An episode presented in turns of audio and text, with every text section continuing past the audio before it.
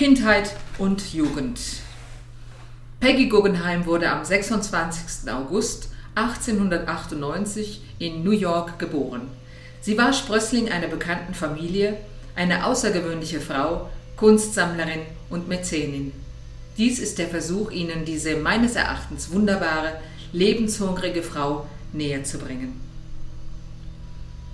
Peggys Mutter Florette Guggenheim, eines von acht Kindern, entstammte der Familie Seligmann, deren Wiege sich in Baiersdorf in der Nähe von Nürnberg befindet. James Seligmann, Peggys Großvater, kam 1839 nach Amerika. Dort gelangte er zusammen mit seinen Brüdern durch Handel und Geldgeschäfte zu einem großen Vermögen. Es entstand der Seligmann-Konzern. Peggys Vater, Benjamin, war Spross der weltbekannten Familie Guggenheim. Benjamins Vater, Meyer Guggenheim, kam 1848 aus der Schweiz mit seinen Eltern und Geschwistern nach Amerika. Er gründete eine kleine Firma für Reinigungsprodukte, hatte großen Erfolg damit, vergrößerte sein Unternehmen und ließ sich in New York nieder. In Form von H.G. Graham klopfte um 1880 das Schicksal an die Tür von Meyer Guggenheim. Graham schuldete Meyer einen Geldbetrag und bat ihn, die Verbindlichkeit in eine Beteiligung an Blei- und Silberminen umwandeln zu dürfen. Meyer nahm an, und dies war der Beginn eines Familienimperiums und unermesslichen Reichtums. Das Paar bekam drei Töchter, Benita, die älteste, Peggy, die mit eigentlichem Namen Marguerite hieß, und Hazel, die jüngste. Die Familie lebte in einem Stadthaus im viktorianischen Stil, ganz in der Nähe der Familie Rockefeller, in der Nähe des Central Parks. Die Mädchen waren von Beginn ihres Lebens gewohnt, in großem Wohlstand mit Bediensteten zu leben, in die Gesellschaft eingeführt zu werden, Bildungsreisen zu unternehmen, mehrere Sprachen zu erlernen und so vieles mehr. Benjamin Guggenheim, der aus dem Familienunternehmen ausgestiegen war, hatte im Jahr 1911 die International Steam Pump Company gegründet, die unter anderem die Fahrstühle für den Eiffelturm baute. So hielt er sich des Öfteren in Paris auf und hatte, wie in dieser Zeit nicht unüblich, viele Geliebte und einen ausschweifenden Lebenswandel. Als er im Frühjahr 1912 nach achtmonatiger Reise zurück nach New York kehren wollte, befand er sich am Rande des Ruins, wovon seine Familie nichts wusste. Diese Reise, zusammen mit seinem Privatsekretär und seiner momentanen Geliebten, buchte er auf der Titanic. Er war einer der 1500 Menschen, die diese Fahrt nicht überlebten. Nach der Bereinigung der finanziellen Missstände durch die Brüder Benjamins, Daniel, Murray, Solomon und Simon, die die Witwe und deren Töchter nicht damit behelligen wollten, blieben für Florette von einstmals 8 Millionen Dollar nur noch 800.000 Dollar und für jede der Töchter 450.000 Dollar übrig. Sogleich wurde der Lebensstandard verändert. Man zog in eine Wohnung und entließ einige der Bediensteten. Peggy musste nun mit ansehen, dass ihre Onkel quasi von Tag zu Tag reicher wurden. Das Familienunternehmen Guggenex kontrollierte mittlerweile 80 Prozent der Bergwerksindustrie weltweit.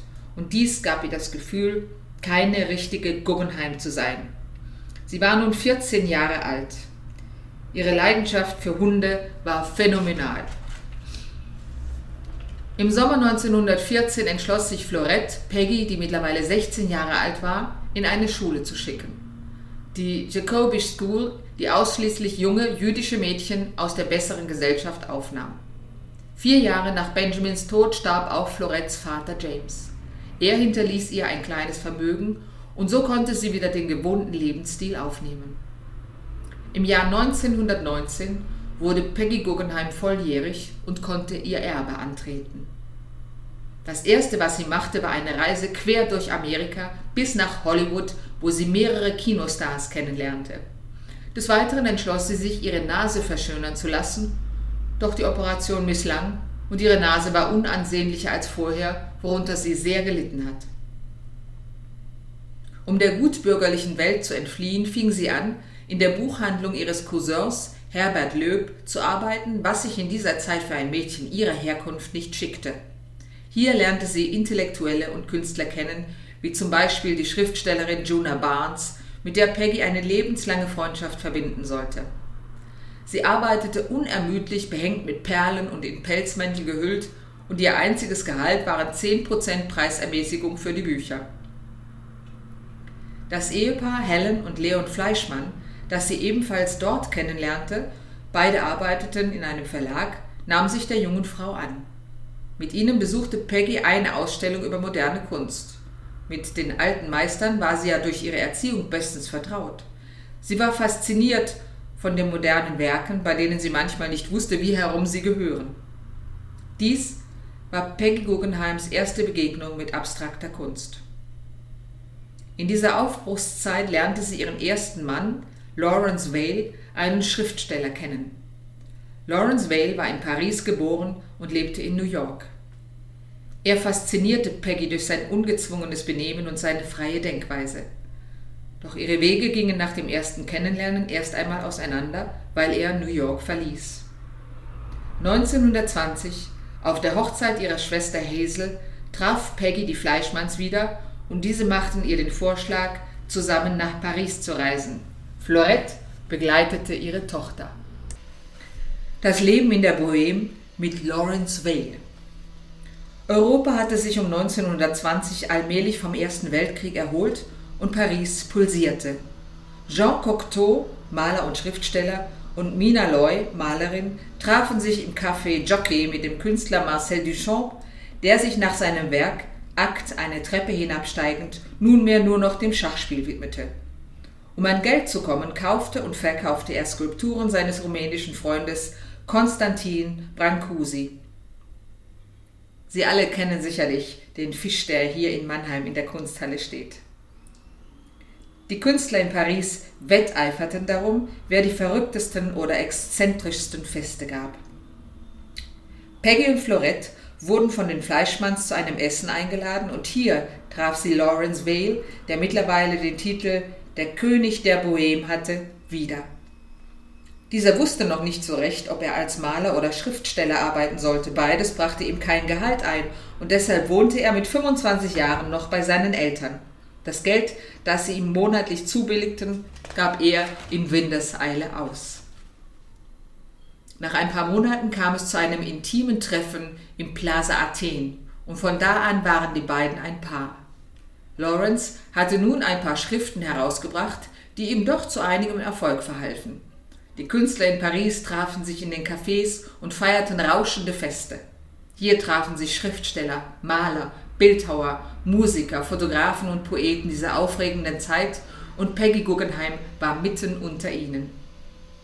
Am 22. März 1922 heirateten Peggy und Lawrence, nachdem er ihr auf der Spitze des Eiffelturms, zu der sie mit dem von ihrem Vater gebauten Aufzug gelangten, einen Antrag gemacht hatte. Am 15. Mai 1923 kam ihr Sohn Michael Cedric Sindbad, genannt Sindbad, in London zur Welt. Die Geburt hatten sie in England geplant, damit der Sohn nicht in Frankreich zum Militärdienst muss. Am 14. Juli kehrten die Wales zurück nach Paris und zogen dann weiter in die Normandie, wo sie ein Häuschen mieteten. Dort wurden sie von vielen Freunden, unter anderem auch von Mina Loy, der Malerin, Man Ray, dem Fotografen, Louis Aragon, dem Dichter und noch vielen mehr besucht. Der Winter des Jahres wurde in Ägypten verbracht. Zurück in Paris kaufte Lawrence Peggy ein Gold-Lamé-Kleid des Modeschöpfers Poiret und einen Hut von Vera Straminski. Das Leben der beiden war ein einziges Fest. Zusammen mit ihrem Mann verachtete sie alle Konventionen. Doch schon bald nach der Hochzeit lernte Peggy auch das aufbrausende Temperament ihres Mannes kennen. Seine Tobsuchtsanfälle brachten ihn sogar kurzzeitig ins Gefängnis. Peggy traf sich mit dem von ihr sehr geschätzten Marcel Duchamp, reiste auch zusammen mit der Familie durch Europa und besuchte unterschiedlichste Künstler. Am 18. August 1926 brachte Peggy ihr zweites Kind, eine Tochter namens Pidgene, in der Schweiz zur Welt. Von nun an lebten die Wales in Paris im Hotel Lutetia oder in ihren Häusern in Promiscuer oder in Megève. 1927 erfuhr Peggy vom Tod ihrer geliebten Schwester Benita, die bei der Geburt ihres Kindes gestorben war. Dies war ein großer Einschnitt in ihrem Leben. 1928 begegnete sie John Holmes, einem sehr gebildeten Engländer, der wesentlichen Einfluss auf ihre Gedanken und Handlungen hatte. Für ihn verließ sie Lawrence Vale. Da sie und Lawrence sich nach anfänglichen Schwierigkeiten gütlich einigten, lebten die Kinder abwechselnd bei den Eltern. Man reiste durch Europa. 1932 und 1933 wohnten Peggy, John und die Kinder in einem Haus in Devonshire. Mit den Besuchern wurde das Wahrheitsspiel gespielt. Es wurde gefeiert und getrunken wie eh und je. Wenn John betrunken war, redete er wie Sokrates und auch er hatte ein sehr aufbrausendes Naturell. Doch bereits im Jahre 1934 verlor sie ihre große Liebe. Er starb nach einer Operation, weil er bedingt durch seinen Lebenswandel die Narkose nicht verkraftete. Peggy fiel in eine tiefe und lange Depression. Peggy Waldmann, eine gute Freundin aus der Kinderzeit in New York, nahm sich ihrer an und half ihr zurück ins Leben. Der neue Mann an ihrer Seite hieß Douglas German. Mit ihm zog sie nach Jewtree Cottage, um ein neues Leben zu beginnen. Da German jedoch bekennender Kommunist war, gab es ständig Streitereien und die Beziehung ging sehr bald in die Brüche. Guggenheim Jeune 1937, im Alter von 39 Jahren, erhielt Peggy einen Brief ihrer Freundin Peggy Waldmann, die ihr riet, ihre Energie jetzt in so etwas Sinnvolles wie eine Galerie oder einen Verlag zu investieren, damit sie mit anregenden Leuten in Kontakt käme und die schlimmen Ereignisse vergessen könne. Peggy entschied sich für die Galerie. Zusammen mit ihrer Mutter besuchte sie die Weltausstellung jenes Jahres und konnte sich hier eingehend mit moderner Kunst beschäftigen. Für ihre geplante Galerie gewann sie dann ihren alten Freund und Berater Marcel Duchamp. Er riet ihr, als erste Ausstellung in der Londoner Galerie Guggenheim Jeune beide Richtungen der Avantgarde, also surrealistische und abstrakte Kunstwerke, zu zeigen. Gleichzeitig unterrichtete er Peggy in den unterschiedlichsten Kunstrichtungen. Er stellte sie so bekannten Künstlern wie unter anderem Jean Arp oder Kandinsky oder Henry Moore vor. In dieser Zeit lernte sie auch Samuel Beckett, den bekannten Schriftsteller, kennen und hatte eine Liebschaft mit ihm. Die Eröffnung der Galerie fand am 24. Januar 1938 statt. Peggy Guggenheim begann an ihrem legendären Ruf zu feilen. Die Veranstaltungen waren gut besucht, die Presse war begeistert. Nun gewann sie auch den Surrealisten Yves Tanguy für eine Ausstellung in ihrer Galerie. Bei dessen Ausstellung wurden fast alle Gemälde verkauft und Yves Tanguy wurde auf einen Schlag reich. Jean Miro, Henry Moore und viele andere besuchten Peggy in ihrer Galerie. Dennoch schrieb sie rote Zahlen, denn sie zahlte jährlich an diverse Künstler eine Summe von 10.000 Dollar zu deren Unterstützung. Sie stellte Sir Herbert Reed, einem bedeutenden Kunsthistoriker, der sich ganz der modernen Kunst verschrieben hatte, ein und hatte den Plan, ein Museum zu eröffnen. Peggy bemerkte erst nach dem Kauf der passenden Immobilie, dass der Zweite Weltkrieg kurz vor der Haustür stand. Zu ihrem Glück waren die Anwälte im Urlaub und der Vertrag noch nicht unterzeichnet. Reed begann mit dem Erstellen eines Katalogs. Duchamp sollte die Ausstellung dazu machen. Der Krieg vereitelte dann alle Pläne in Windeseile, und da sie kein Museum eröffnen konnte, reiste sie zurück nach Paris und machte sich einen neuen Plan. Jeden Tag ein Kunstwerk kaufen. Die Kinder blieben bei Lawrence, der in Frankreich an einem sicheren Ort weilte. Peggy wohnte nun in der Wohnung der Surrealistin Kay Sage in Paris. Kay war mit Tanguy in Amerika. In Paris herrschte eine Art Weltuntergangsstimmung. Peggy Guggenheim ignorierte den Krieg und besuchte zusammen mit ihren Freunden Nelly van Doesburg und Howard Putzel die Ateliers und Galerien der Stadt. Die Künstler bestürmten die wohlhabende Peggy, um ihre Werke zu verkaufen. Schon frühmorgens brachte man ihr Gemälde und Skulpturen an ihr Bett. In dieser Zeit erwarb sie auch Maestra und Vogel im Raum von Brancusi. Nelly stellte ihr Jean Hélion, einen Surrealisten, vor, von dem sie ebenfalls ein Werk erwarb. Dann folgten Frau mit durchschnittener Kehle von Giacometti, die Geburt der flüssigen Begierde von Dali und eine wunderbare Konstruktion von Peusner. Ihre Sammlung wuchs und wuchs. Fernand Léger, von dem sie Menschen in der Stadt kaufte, riet ihr, die Sammlung in Sicherheit zu bringen. Sie fragte im Louvre nach doch dort erachtete man ihre Sammlung als zu modern und nicht würdig, gerettet zu werden. Mittlerweile handelte es sich um Werke von Kandinsky, Klee, Ernst, Brancusi, Arp, Mondrian, Miro, Lipschitz, Giacometti, Moore, um nur einige zu nennen. Schließlich nahm man die Leinwände von den Rahmen, packte sie in Kisten und versteckte sie in der Scheune einer Freundin. Drei Tage vor dem Einmarsch der Deutschen verließ Peggy Paris und fuhr nach Megève zu Lawrence, dessen zweite Frau Kay Boyle ihn verlassen hatte. Nun wurde beschlossen, nach Amerika auszuwandern. Kay Sage, die ja in Amerika weilte, bat Peggy, für André Breton mit Familie und für Max Ernst die Überfahrt zu bezahlen, was sie auch tat. Von Max Ernst, der schon als Künstler gehandelt wurde, erhielt sie als Dank mehrere Collagen. In der Zeit vor der Ausreise verliebte sich Peggy in Max Ernst, der gemeinhin als großer Frauenschwarm galt und nie lange bei einer Frau blieb. Sie begann eine Liaison mit ihm. Alle reisten nach Lissabon, von wo aus sie dann nach Amerika fliegen wollten. Am 13. Juli 1941 ging es per Wasserflugzeug nach Amerika. Bei der Landung erwartete die Presse Peggy Guggenheim und in den Zeitungen stand, während die Hauptstädte des alten Kontinents in Schutt und Asche gelegt werden, rettet Miss Guggenheim die Kunstschätze. Die Einreisebehörde wollte Max Ernst nicht in das Land lassen, da er einen deutschen Pass hatte. Jimmy, sein Sohn aus erster Ehe, mit Lou Strauss Ernst, der in Amerika wohnte, half ihm und Peggy rief die Rockefellers, Eleanor Roosevelt, Alfred H. Barr, den Direktor des Museums of Modern Art, an. Sie alle sprachen sich für Ernst aus und er wurde eingelassen. Jimmy Ernst war Peggy so sympathisch, dass sie ihn als Sekretär für ihre Sammlung und die Fertigstellung des Katalogs einstellte. Max Ernst zeigte Peggy die New Yorker Museen. Peggy, Sindbad, Pegeen und Max bezogen ein Haus am Beekman Place. Zwischenzeitlich kam die Malerin Leonora Carrington, Max' große Liebe, mit mehreren Gemälden von ihm nach New York. Wieder kam es zu einer Liebschaft zwischen den beiden und Peggy litt fürchterlich. Um eine Ausweisung zu verhindern, heiratete Max Ernst Peggy Guggenheim im Dezember 1941, obwohl er sie nicht liebte. Peggy Guggenheim zahlte sowohl ihrem ersten Mann Lawrence als auch Max Ernst eine Summe für deren Lebensunterhalt. Von Max Ernst erhielt sie dafür einige seiner Werke. Und von ihm bekam sie auch einen Lhasa Terrier, der zur Begründerin einer langen Dynastie von Tibet-Terriern wurde. Die aus Europa geflüchteten Künstler gingen bald ein und aus bei der inzwischen mehr als bekannten Kunstmäzenin. Sogar die Seligmanns und die Guggenheims gesellten sich manchmal zu diesen illustren Treffen ihrer Cousine.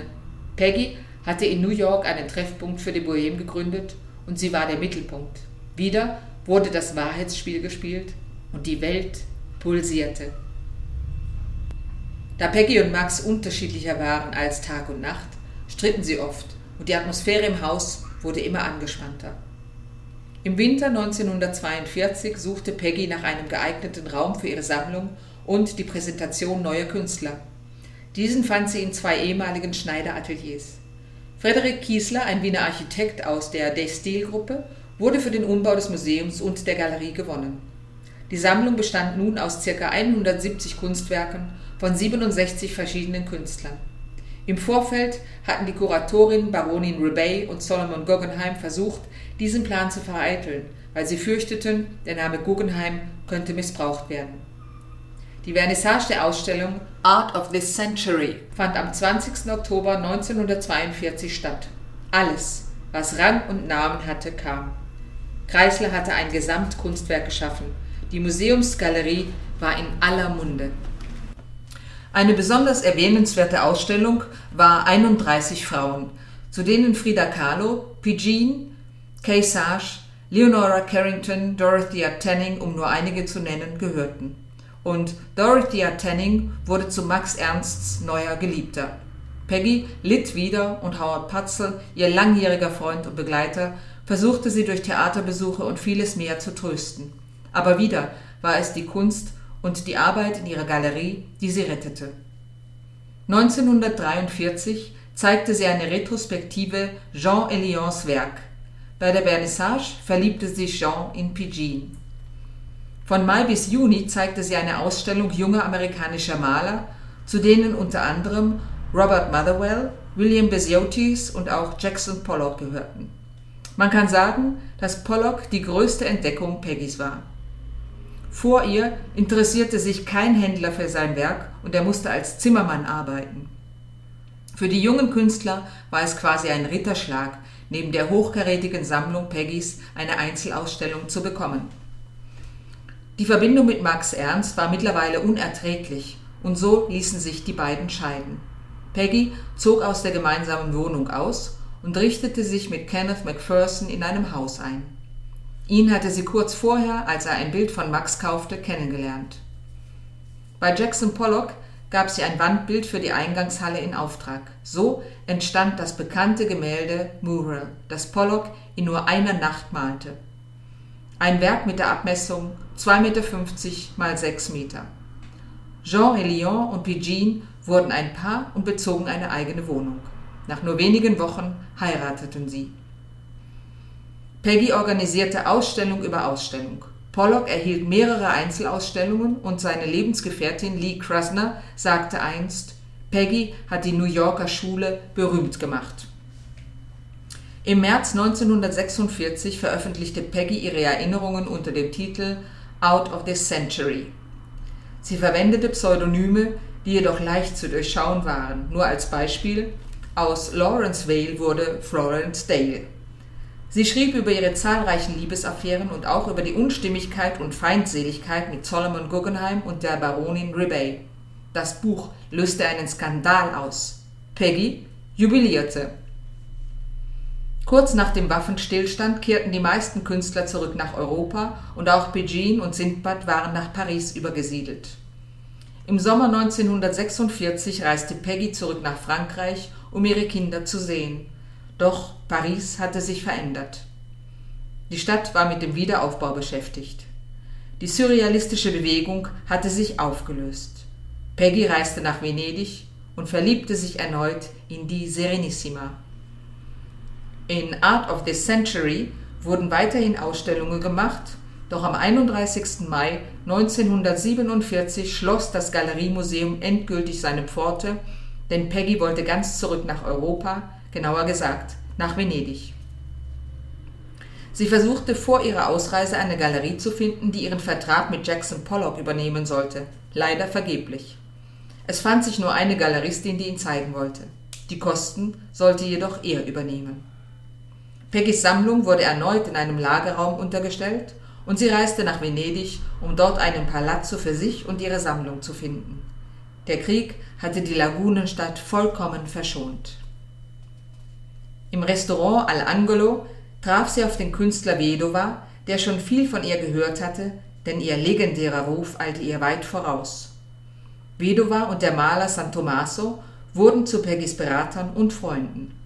Jeden Abend trafen sie sich im Al-Angelo und es kamen immer mehr Künstler und Kunstinteressierte dazu. Peggy machte publik, dass sie bleiben wolle und ein Palazzo für sich und ihre Sammlung bräuchte und ganz Venedig suchte nach dem Gebäude für die Collezionista Americana. Sie wohnte vorerst im Palazzo Barbaro, wo sie von ihren Kindern, Enkelkindern und Freunden besucht wurde. Wieder bekam sie einen Lhasa-Terrier und einen Tibet-Terrier geschenkt. Sie liebte diese Stadt, die ihr eine innere Ruhe gab. Die ewige Nomadin war angekommen, besuchte Palazzi, Kirchen und Gemälde von Tintoretto oder Carpaccio. Doch bald schon begann sie sich zu langweilen und San Tommaso kam auf die Idee, dass sie mit ihrer Sammlung an der 24. Biennale für zeitgenössische Kunst mitmachen könnte. Sie bekam den griechischen Pavillon, da dieses Land sich noch im Krieg befand. Ihre Sammlung wurde aus Amerika eingeführt und der Architekt Scarpa restaurierte ihren Pavillon. Dies war die erste offizielle Anerkennung für Peggy Guggenheim als Sammlerin. Während der gesamten Öffnungszeiten der Biennale war Peggys Pavillon der meistbesuchte. In den venezianischen Cafés und Salons redete man nur noch von Kubismus, Surrealismus und von der jungen amerikanischen Malerei. Leider wurde Peggy nun überall von Künstlern verfolgt, die ihr ihre Bilder verkaufen wollten. Sie stellte Vittorio Carain ein, der sie schützte und der sie über das venezianische Leben auf dem Laufenden hielt.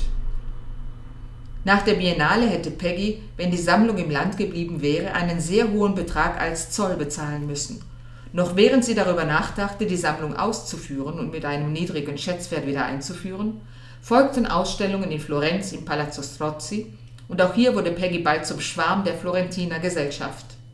Danach ging es nach Mailand und der Erfolg war so groß, dass man schon neue Kataloge drucken musste. Da das Außenministerium jedoch unnachgiebig war, musste sie die Sammlung in Venedig im Museum Ca' Pesaro unterstellen. Im Dezember 1948 kaufte Peggy den Palazzo Venier dei Leoni, ein Palazzo aus dem Jahr 1748, der von der Familie Venier gebaut wurde. Die Familie zählte zwei Dogen zu ihren Ahnen und hatte die Erlaubnis, im Garten Löwen zu halten. Daher der Name des Palazzo, der über nur eine Etage verfügte, weil er nicht fertiggestellt worden war. Im Vorfeld wohnten in dem Palazzo illustre Leute der besseren Gesellschaft und hielten statt Löwen Leoparden und sogar ein Pantherweibchen im Garten. Nun nahmen die Guggenheim Terrier den Garten für sich ein. Es begann die Restaurierung. Im Herbst 1949 veranstaltete Peggy eine Skulpturenausstellung in ihrem Garten. Vertreten waren Werke von Giacometti, Arp, Brancusi, Calder, Lipschitz und Marino Marini. Durch das beschränkte Einfuhrrecht an ihre Sammlung konnte sie sich nur zeitweilig Gemälde ausleihen. So veranstaltete sie Einzelausstellungen für Pollock, der immer größeres Ansehen bekam, und für ihren Schwiegersohn Jean Elion. Auch Pigine malte, und ihre Mutter versprach ihr, sobald der Palazzo instand gesetzt wäre, würde sie ihr eine Ausstellung ausrichten. Peggy bekam 1951 eine Anfrage aus Amsterdam. Dort sollte ihre Sammlung im Stedelijk Museum und dann in Brüssel und in Zürich gezeigt werden. Endlich ergab sich die Gelegenheit, die Sammlung dann für immer nach Italien zurück zu importieren. In dieser Zeit lernte sie ihre letzte große Liebe, Raoul Gregoritsch kennen, doch auch ihn verlor sie bereits drei Jahre später, im Jahr 1953, bei einem Verkehrsunfall. Peggy lenkte sich ab, reiste nach Ceylon, besuchte 20 Städte, traf sich mit Tenzin Norkai, dem Sherpa, der mit Hillary einst den Mount Everest bestieg, und kam vollkommen erschöpft wieder in Venedig an. Alle zwei Jahre war sie der meist hofierte Gast der Biennale. Junge Künstler wollten ihr vorgestellt werden, Kunsthändler gaben sich alle Mühe, doch sie versicherte ihnen, dass sie nicht mehr in der Lage sei, all das zu kaufen, was ihr gefiel. Die Kunst war mittlerweile viel zu kommerziell geworden. 1954 wurde der Preis der Biennale zu gleichen Teilen an Jean Arp und an Max Ernst vergeben, Künstler, denen sie auf ihrem Weg sehr behilflich war. Max schrieb in ihr Gästebuch Ein alter Freund ist zurückgekehrt. Für immer, immer, immer. Im Garten ihres Palazzo hatte Peggy einen Thron aus byzantinischem Stein und unterschiedlichste Skulpturen aufgestellt. Die Restaurierungsarbeiten waren inzwischen fertiggestellt worden. Von Calder hatte sie ein silbernes Kopfende für ihr Bett erworben. Ihr Esszimmer nannte sie kubistisches Esszimmer. Im Salon hing ein Calder von der Decke. Die lichtdurchflutete Eingangshalle war bestückt mit Picassos Badenden, Der Platz und die schreitende Frau von Giacometti. Im Palazzo richtete sie die Räume für die einzelnen Kunstrichtungen ein. Im Garten ließ sie ein Gebäude errichten, in dem sie junge, zeitgenössische Künstler präsentierte. Pigine hatte sich zwischenzeitlich von Jean Elion getrennt, mit dem sie drei Kinder hatte. Der junge Künstler Ralph Romney war ihre neue Liebe, mit ihm bekam sie ihren Sohn Sandro. Peggy hatte sich nunmehr auf das Sammeln von Skulpturen verlegt. Sie behauptete, dass in der Malerei heutzutage nur noch Kopien zustande kämen. 1960 kamen ihre Memoiren Confessions of an Art Addict heraus, eine sehr abgemilderte Form ihres ersten Buches. Und jetzt kam die Krönung ihrer ganzen Laufbahn. Die Tate Gallery in London bat Peggy, die Sammlung zeigen zu dürfen. Sie galt nun unumstritten als die Päpstin der modernen Kunst. Zur Vernissage kam alles, was Rang und Namen hat, und auch Sindbad, der in Paris als Verleger arbeitete, kam mit seiner neuen Frau. Seine erste Frau hatte inzwischen Jean Elion, den ersten Mann von Pugin, geheiratet. Im März 1967 reiste Peggy nach Mexiko. Dort erhielt sie die fürchterliche Nachricht von Pugins Tod. Sie war nach einer Überdosis von Barbituraten im Alter von 41 Jahren nicht wieder aufgewacht. Viele Jahre schon litt ihre Tochter unter Depressionen. Für Peggy war dies der schwerste Verlust ihres Lebens. Zu Pigins Gedenken richtete sie einen Saal in ihrem Palazzo mit den Gemälden ihrer Tochter und einem Lebenslauf auf Pergament ein. Sandro, Pigeons Sohn aus der Ehe mit Ralph Romney, wurde nun von Kate Whale Kuhn, der zweitjüngsten Tochter von Lawrence, großgezogen. Peggy hatte auch zu ihm eine sehr innige Beziehung, wie sie überhaupt sehr froh war, Enkelkinder zu haben. Peggy wurde mit dem Titel Kommendatore der italienischen Republik geehrt. In ihrem Palazzo gingen nach wie vor Künstler, Galeristen, die gekrönten Häupter Europas und natürlich ihre Freunde ein und aus. Die Venezianer nannten sie liebevoll Doggiaressa. Und wann immer sie Zeit dazu hatte, fuhr sie mit ihrer eigenen Gondel auf dem Canal Grande. Sie wandelte in prächtigen Gewändern durch die Lagunenstadt und trotz ihrer weißen Haare hatte sie nichts von ihrer Schlagfertigkeit verloren. Auf die Frage eines Besuchers, wie viele Ehemänner sie denn gehabt hätte, antwortete sie, meine eigenen oder die der anderen? Mit 70 Jahren machte sich Peggy Guggenheim Gedanken über ihre geliebte Sammlung. Sie wollte der Stadt Venedig die Werke hinterlassen, doch diese lehnte ab, weil ganz einfach schon zu viele kulturelle Erbe zu verwalten waren. Nun schöpften Museumsdirektoren der ganzen Welt Hoffnung, die Sammlung zu bekommen. Zur Zeit der Besatzung in Paris hatte diese einen Wert von ca. 40.000 Dollar nun war der Wert ca. 40 Millionen Dollar. Unter anderem war die Tate Gallery sehr interessiert. Peggy erfuhr, dass auch das Solomon R. Guggenheim Museum auf die Sammlung hoffte. Die Institution ihres Onkels, die mittlerweile von dessen Sohn Harry geführt wurde. Solomon Guggenheim und die Baronin Rebay hatten in vergangenen Zeiten nichts mit ihrer Sammlung zu tun haben wollen und deren künstlerischen Wert als sehr gering eingeschätzt. Dies war für Peggy eine große Genugtuung. Im Jahr 1969 erfolgte die Schenkung der Sammlung an das Guggenheim Museum. Es wurde festgelegt, dass die Peggy Guggenheim Sammlung vollständig in Venedig im Palazzo Venier dei Leoni verbleiben soll. Im August 1978 feierte Peggy ihren 80. Geburtstag. Ihr wurden sämtliche Ehren zuteil und an ihrer Gondel fand sie eine Fahne mit der Aufschrift der letzten Doggiaressa. 16 Monate später brach sie sich bei einem Sprung aus ihrer Gondel das Hüftgelenk. Kurz nach der Operation erlitt sie einen Herzinfarkt und fiel in ein Koma. Am 23. Dezember 1979, im Alter von 81 Jahren, starb Peggy Guggenheim in Campo San Piero in der Nähe von Padua. Ihre Asche wurde ihrem letzten Wunsch entsprechend im Garten zwischen ihrem Steinthron und dem Grab ihrer geliebten Hunde beigesetzt. Das Peggy Guggenheim Museum mit einer Sammlung, in der der Geist der europäischen Avantgarde herrscht, wird alljährlich von tausenden Kunstliebhabern besucht und Peggy Guggenheim, die sich zu Recht selbst als von Kunst besessen bezeichnete, hat sich durch ihre Leidenschaft für die Kunst und für das Leben nicht nur in Venedig unsterblich gemacht.